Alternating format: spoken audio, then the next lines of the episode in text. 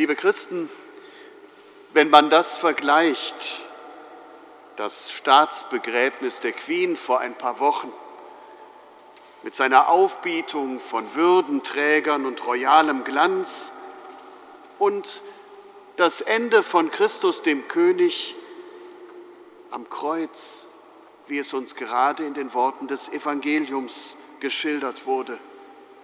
Was für ein Unterschied das ist. Gut, mit der tatsächlichen Macht der Queen war es nicht weit her. Sie war mehr Repräsentantin als Herrscherin, allenfalls über ihre eigene Familie konnte sie herrschen.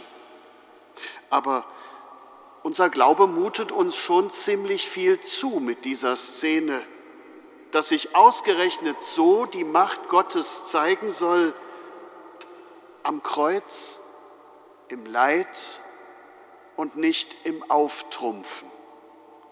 Dass Gottes Sohn sich begibt in die Position des Ausgegrenzten und Verurteilten, der seine Strafe erhält und annimmt und trägt.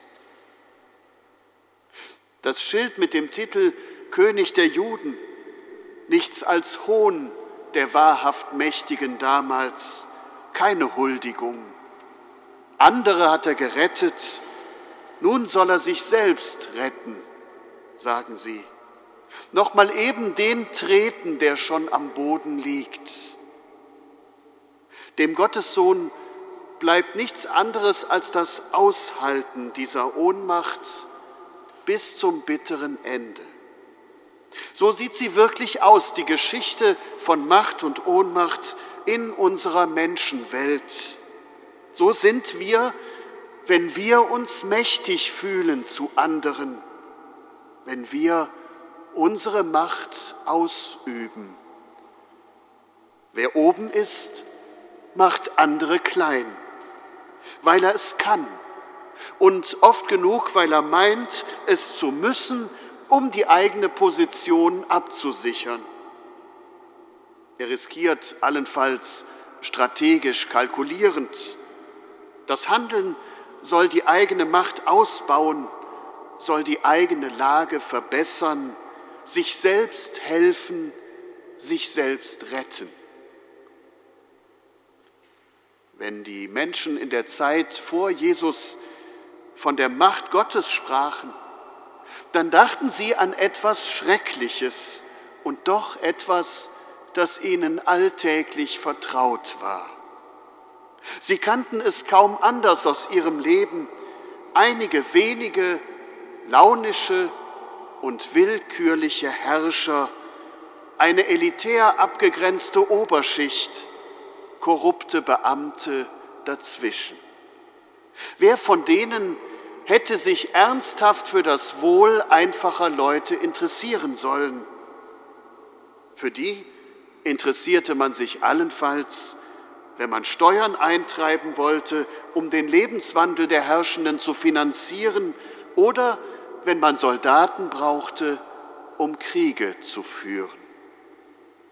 Und so musste in dieser Gesellschaft damals jeder allein für sich sorgen und die eigene Macht absichern. Und das fing an bei der Ehefrau und den Kindern zu Hause.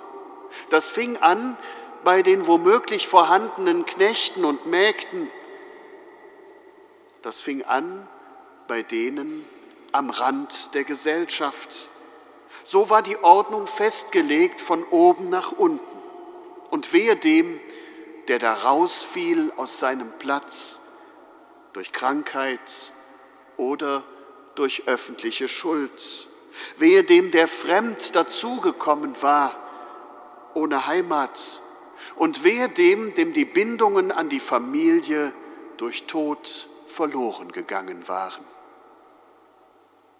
Wenn also damals von Gottes Macht gesprochen wurde im Rahmen der Religion, dann hoffte man zwar auf Gutes, aber man erwartete Strenge. Man versuchte die vielen Regeln, die es gab, einzuhalten und wusste doch, dass man vor diesem Herrn niemals bestehen könnte. Man konnte sich ihm allenfalls unterwerfen und sein Schicksal von ihm empfangen. Für uns heutige Menschen klingt das sehr weit entfernt. Gott sei Dank, kann man sagen. Aber auch in unseren Tagen kennen wir ja noch die Idee, dass Herrschaft die Unterwerfung unter einen Despoten und seinen Clan sein kann, gegen den kein Recht mehr ins Feld geführt werden könnte.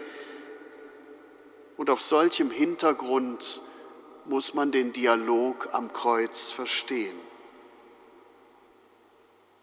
Da sagt einer, Jesus, denk an mich, wenn du in dein Reich kommst.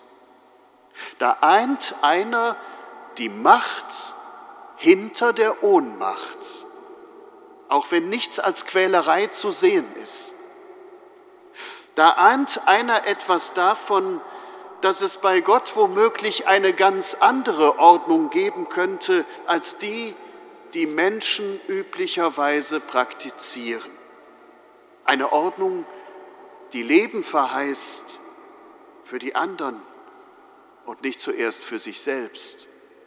Eine Ordnung, die würdigt, was getragen wird an Leid und Schmerz und die das zerbrochene Leben noch festhält bis zum Schluss und darüber hinaus, weil es aus der Kraft Gottes einmal entstanden ist und weil es zur Kraft Gottes wieder zurückkehren muss. Das ist Glauben. Für diesen Mann ist Jesus der König, weil er nichts Unrechtes getan hat und weil er doch das Gleiche erleidet und aushält wie er selbst. Nicht das Schicksal bestimmt hier, wer Macht hat und wer nicht. Der Schöpfer ist es, der das Leben gibt und nimmt und der es hält und begleitet. Nur so haben die Gescheiterten und die Verlorenen dieser Welt eine Chance, die Schuldigen und die Zerbrochenen, wenn sie nicht alleine sind und verloren in ihrer Not. Und wem solches Vertrauen aufleuchtet, der darf aufleben. Jesus zeigt sich hier als machtvoll, weil er das Leben ohne Einschränkung durchträgt, durch alle Zumutung von Leid und Schmerz und weil er es mit einer Perspektive danach versieht.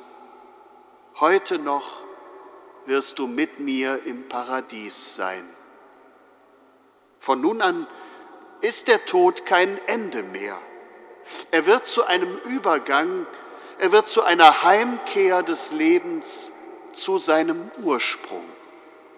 Von nun an gibt es auch keinen Bereich des Lebens mehr, von dem man denken müsste, es handle sich um eine gottlose Zone. Denn der Gottessohn hat sich allem ausgesetzt, hat alles aufgesucht.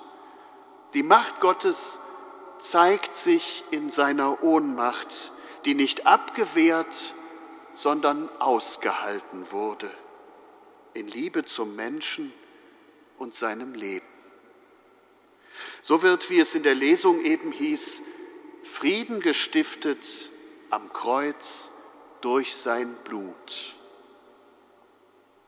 Deswegen, liebe Schwestern und Brüder, deswegen wiegen Machtgehabe, Ausgrenzung und Machtmissbrauch so schwer unter denen, die glauben.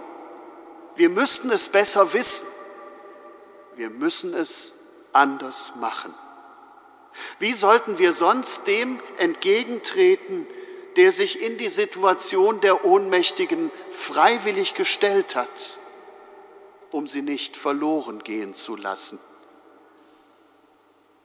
Unsere Macht besteht darin, einander beizustehen, uns füreinander einzusetzen und umgekehrt wir brauchen keine Angst haben vor unserer Ohnmacht. Sie wird uns ereilen irgendwann, irgendwo. Wir kommen nicht heraus aus ihr.